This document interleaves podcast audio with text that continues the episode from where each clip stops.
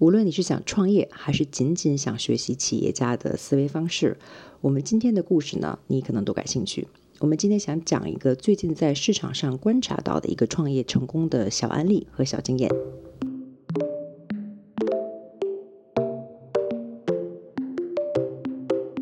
欢迎回到人生使用指南，这里我们用简单的语言来探讨和解释人生三大主题：第一，情绪、情感；第二，关系；第三，人生规划。最近呢，在伦敦参加了一个投资课，课程宣传的对象是针对女生的。当天请到的主讲嘉宾是一个非常年轻的女生，她介绍自己是刚刚从新西兰飞到伦敦的。那么，为什么主办方请到了她这个嘉宾呢？原来是在疫情期间，也就是一两年前，她突然意识到，如果自己失业的话，财务的未来就会受到不小的影响，所以她就和一个好朋友聊起来投资的问题。聊过天之后，不聊不知道，一聊才发现他的好朋友也是一样，没有什么投资的意识。那么他就继续问了其他的朋友，才发现他的男生朋友大多对理财有一些了解，或者起码有一些意识，但女生呢则几乎没有。于是他出于好奇吧，也是出于兴趣，和朋友开了一个聊天的节目。两个对投资完全不懂的女生在聊天中了解和自我学习投资的知识。出乎所有人的意料，也也是他们两个也很惊奇的，就是他们这两个投资新手竟然攀升到了全球投资品类节目的前几名，起码在英语类节目里面。那么这也是他今天特别被半个世界之外的伦敦投资 seminar 请来做嘉宾的原因。在媒体行业竞争这么激烈的今天，两个来自遥远的岛国而且没有经验的女生，能够在这么短时间内在行业内。站得住脚，而且遥遥领先，这是我觉得一个特别有趣的现象。所以在这个节目里面，这个 seminar 里面，这个女生也讲到了她自己的创业的经历啊。她说是因为在今天市场上林林总总的投资节目里面，从最平民化的那种谈资到福布斯 Bloomberg 这样的平台，竟然她发现没有一个是专门针对像他们这样的小白女性投资者的呃节目。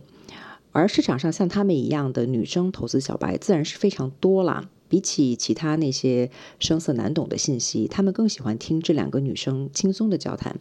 在谈话中呢，也学习到了很多特别容易上手的投资经验。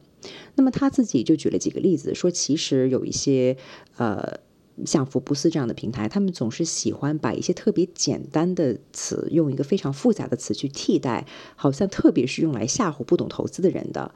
那么很多女生呢，不喜欢研究这些词的话呢，她们可能就望而却步了。但是这两个女生把这些词都以非常平易近人，说白了就是朴实的英语的词汇讲出来，把一个特别高深的话题变得轻松易懂。那么这当然就吸引了非常多的听众。而且这种简单易懂的信息，不仅是女生，年纪大一点的人和男生也同样应该是比较喜欢的吧。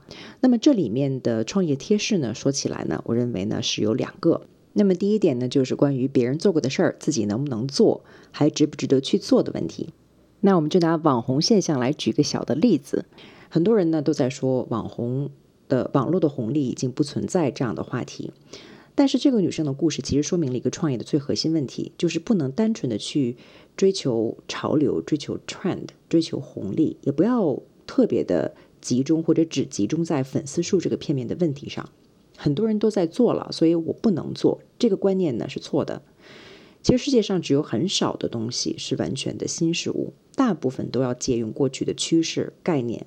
你要完全创新一个全新的东西出来，几乎是不可能的。所以呢，换个角度去思考，就是要考虑到消费者价值这个问题。你能不能创造不同的消费者价值？如果你可以在市场上提供好过竞争对手哪怕百分之一的产品，你就有可能开始一个新的生意，你就有开始的理由和契机。如果要等到找到那个全新的概念才开始创业的话，你可能要等到永远也等不到。那么第二个呢，就是钻市场细分的空子。当然了，这个女生和她的朋友，他们的市场和你的市场肯定不一样，除非你也在考虑进军澳新的女性金融投资行业。不过，在你感兴趣的市场里，是不是有什么细分还没有被大部分的人竞争对手去占领？